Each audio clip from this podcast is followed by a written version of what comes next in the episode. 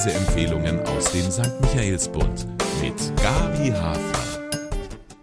Mein Buch diese Woche war mein Lesehighlight des Jahres 2023. Im Oktober habe ich mitgefiebert bei der Entscheidung zum Deutschen Buchpreis, denn mein Lieblingsroman Muna von Theresia Mora stand auf der Shortlist und viele Kritiker hatten sich für den Roman stark gemacht. Das hat nicht geklappt. Theresia Mora hat den Buchpreis ja auch 2013 schon einmal bekommen. Ihren neuen Roman Muna würde ich aber jederzeit nochmal lesen, denn er hat mich gefesselt und eine Lesesucht ausgelöst, wie ich sie nicht mehr so oft erlebe. Die Handlung. In Muna oder die Hälfte des Lebens lässt die Autorin ihre Hauptfigur erwachsen werden, ihre Ambitionen und Träume entdecken, kleine Erfolge feiern, scheitern, aber eins nie aufgeben, ihr großes Projekt. Und das ist die Liebe zu einem Mann und der Traum von der glücklichen Familie. Ein Traum, der zum Drama wird und eigentlich fast zur Tragödie. Dramen sind ihr vertraut, denn Munas Mutter ist Schauspielerin am Stadttheater von Jüris, einer fiktiven Kleinstadt in der DDR. Noch DDR, denn das Jahr 1989 hat gerade angefangen. Die Mutter schlägt sich mit den Tücken des Älterwerdens in diesem Beruf herum und versucht, ihre Alkoholsucht in den Griff zu bekommen. Der verstorbene Vater fehlt beiden.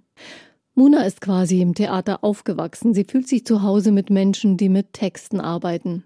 Jetzt, mit 18, hat sie bei der Zeitung hospitiert und arbeitet beim Magazin. Dort traf sie auch Magnus, den Mann, in den sie seit sechs Monaten verliebt ist und den sie seither beobachtet.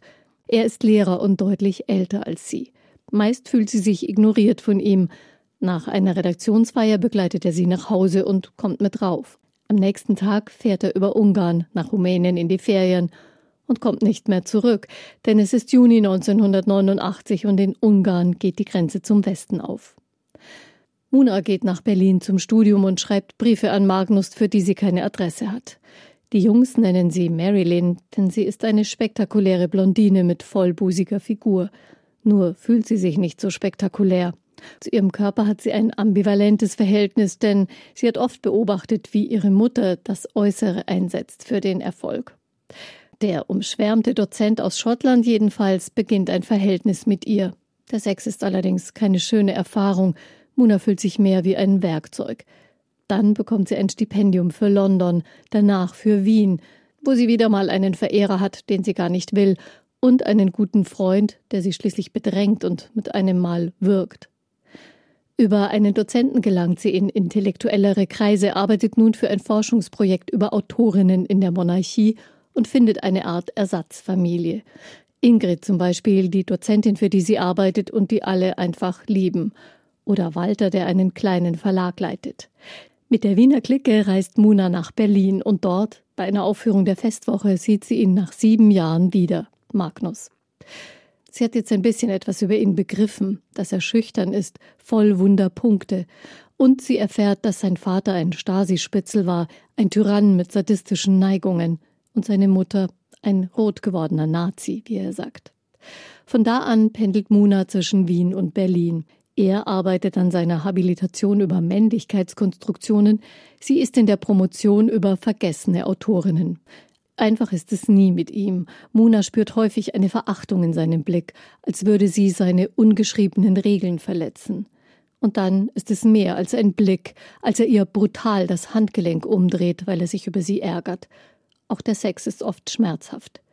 Es folgt eine harmonische Zeit in Saint-Nazaire, darauf ein spannungsgeladenes Treffen bei einer Tagung, auf der Magnus sich um Ingrid bemüht.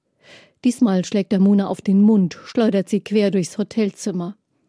Eine weitere gemeinsame Station in Basel. Die Wiener Freunde raten ihr davon ab, mitzugehen. Ingrid sagt offen, dieser Mensch ist nicht in Ordnung. Aber Muna ist noch nicht so weit, das zu akzeptieren. Mit ihrer Promotion kommt sie immer weniger voran. Ihre Selbstachtung ist beim Teufel. Magnus sucht sich einen Job in Kanada. Bei seiner Rückkehr verkündet er, dass er die Basler Wohnung aufgeben wird. Und Muna hat er schon aufgegeben. Da endlich erleidet sie einen fürchterlichen Zusammenbruch.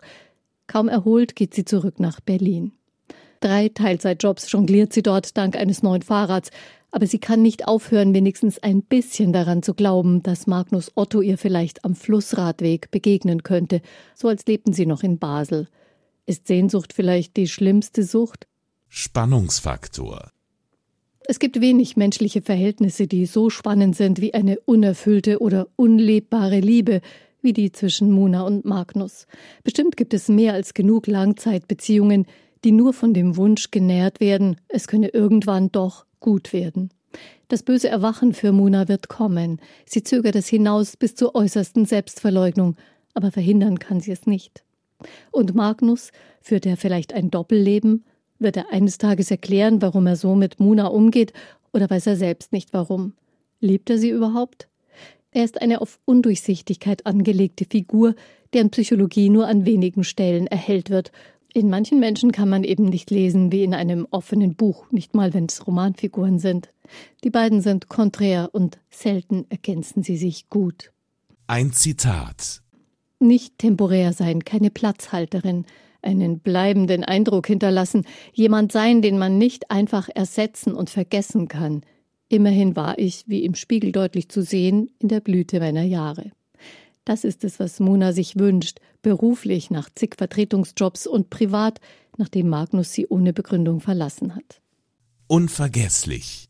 Was soll jetzt noch kommen? fragte ich mich oft, als Muna sich in ihrer immer leicht prekären Existenz mit kulturnahen Teilzeitjobs einzurichten scheint und es nie ganz schafft, das Kapitel Magnus zuzuschlagen. Nun, Theresia Mora beschert ihr einen kreativen Schub und nach Jahren eine erneute Begegnung mit Magnus. Dieses letzte Kapitel der Beziehung ist in einem seltsam schwebenden Ton geschrieben, voller Andeutungen und mit leisem Aufatmen. Es hinterließ bei mir heftige Gänsehaut. Bemerkenswert. Die Autorin ist eine exzellente Beobachterin und eine souveräne Regisseurin ihrer Romandramaturgie. Theresia Mora lässt ihre Leser selbst beobachten. Sie drängt nichts auf, keine Erkenntnisse, keine Erklärungen, drängt sich nicht zwischen die Leser und ihre Figuren. Es machte mir großen Spaß, ihre kluge Hand zu spüren im Erzählen und das Geschehen wie mit eigenen Augen zu entdecken. Die Autorin. Mit dem Deutschen Buchpreis 2013 und dem Büchnerpreis 2018 ist Theresia Mora als Autorin schon vergleichsweise früh geadelt worden. In ihre Schriftstellerinnenlaufbahn gestartet ist sie gleich mit dem Bachmann-Preis. 1999 war das. Theresia Mora ist in Ungarn als Angehörige der deutschen Minderheit geboren. Sie wuchs zweisprachig auf und ging nach der Wende zum Studium nach Berlin, wo sie seitdem lebt. Literarisch geschrieben hat sie immer schon auf Deutsch. Das entwickelte sich während ihrer Ausbildung zur Drehbuchautorin an der Deutschen Film- und Fernsehakademie, wie sie berichtet. Am bekanntesten ist bisher ihre Romantrilogie über den IT-Spezialisten Darius Kopp. Die 52-jährige Autorin wurde auch in die Deutsche Akademie für Sprache und Dichtung gewählt. Sie ist verheiratet und hat eine Tochter. Erkenntnisgewinn? Das Verhältnis zwischen Muna und Magnus weist alle Merkmale einer toxischen Beziehung auf, einer Beziehung also, die nicht gut tut. Die beiden können nicht dauerhaft miteinander leben, aber auch nicht ganz ohne einander sein. Daran ändern auch die eskalierenden Szenen der Anwendung physischer Gewalt durch Magnus nichts. Warum schafft Muna es nicht, wenigstens sich selbst einzugestehen, dass er damit eine Grenze überschreitet, die einen Schlussstrich erfordert? Ganz zu schweigen davon, dass sie sich jemandem anvertrauen könnte, sich Hilfe suchen oder versuchen, sich selbst zu retten. Der Roman will keine psychologische Studie sein. Er lässt die Leser zu Zeugen werden. Was passiert, wenn jemand sich so völlig auf eine Person kapriziert, wie Muna es tut? Das ist schwer auszuhalten manchmal, aber es ist eben auch nicht so leicht, im Leben einen Schalter umzulegen. Fakten zum Buch. Eine Trilogie über Frauen hat Teresa Mora angekündigt. Muna oder die Hälfte des Lebens ist der erste Teil. Ich kann es kaum erwarten, bis das nächste Buch dieser Reihe erscheint und beneide alle, die Muna noch neu entdecken können. Der Roman aus der Feder von Theresia Mora ist bei Luchterhand erschienen. Kaufen können Sie ihn in der Buchhandlung Michaelsbund oder auf michaelsbund.de.